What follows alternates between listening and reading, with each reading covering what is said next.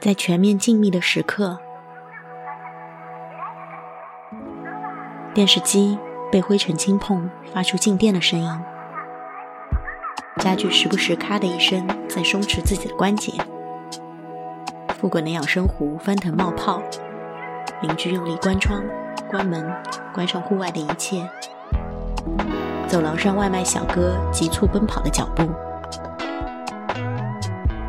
小区停车收费员大姐间的争执，楼下的电瓶车是在求救吗？每隔三十秒会发出微弱的响声。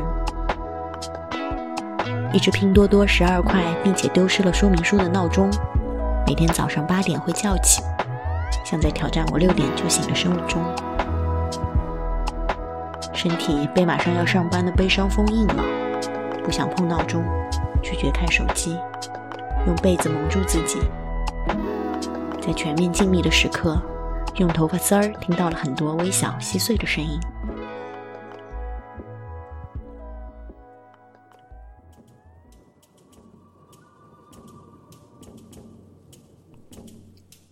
和现实世界再抗争三分钟，能回到梦里吗？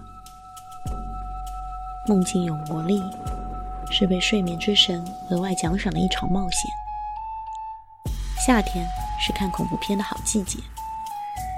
看完电影，林梅做了噩梦，梦里清晰看见一个黑影从窗台跳入室内，悄无声息地落在床边，看不清模样，像电影里被恶灵附体的动物蹲在床边的一侧。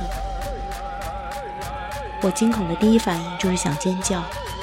拼尽全力张开嘴巴，勇敢叫出来，但是发现听不见自己的喊叫。世界上没有声音，于是我在梦里知道了我在梦里。忽然毫无预警的被一只手抓住了脚踝，呼吸被掐断了，听到自己在梦境结尾的最后一次喘息。并不像那些醒来就被遗忘的梦境，黑影后来被反复想起，无声世界被反复想起。说这种能被记住，在半梦半醒之间的梦境叫清醒梦，是没有酒精助力的一场头脑风暴。二零二一年度记忆时刻，给了一个忘却不了的梦魇。还有我的房间根本没有窗台。黑影纵身一跃的位置，空调显示二十六度，往外吹着暖风。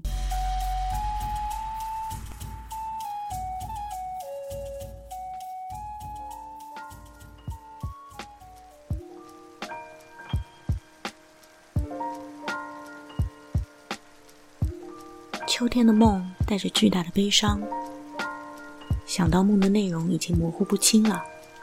只是清晰记得自己在梦中哭得泪流满面，耗尽心力，快被排山倒海的委屈淹没了，甚至在快醒来的时刻都能隐约感觉到抽泣。但是真的清醒之后，眼角一滴泪都没有。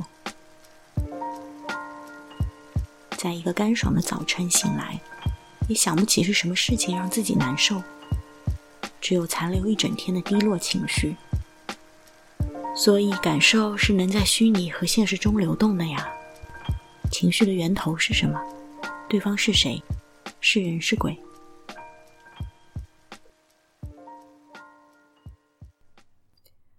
冬天的血液流动都缓慢了，半夜开始偏头疼，两颗止痛药，两颗睡眠片，带来一整个晚上的失眠。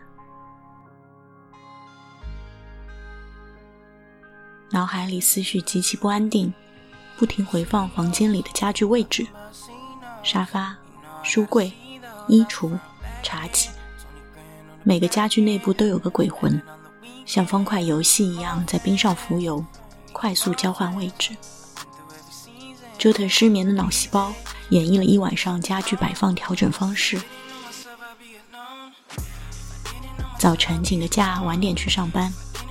把那张想要放弃很久的旧沙发推到楼道的清理间，贴上了自取的便利贴。把梳妆台搬到窗边，房间明亮了起来。露出来的角落灰尘被清扫干净，墙纸上的霉点被擦除，觉得自己住在焕然一新的空间里，依靠神奇的整理术度过没有咖啡的一天。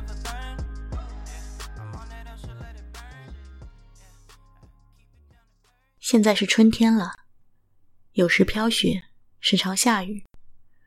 梦在改变吗？生活会变化吧。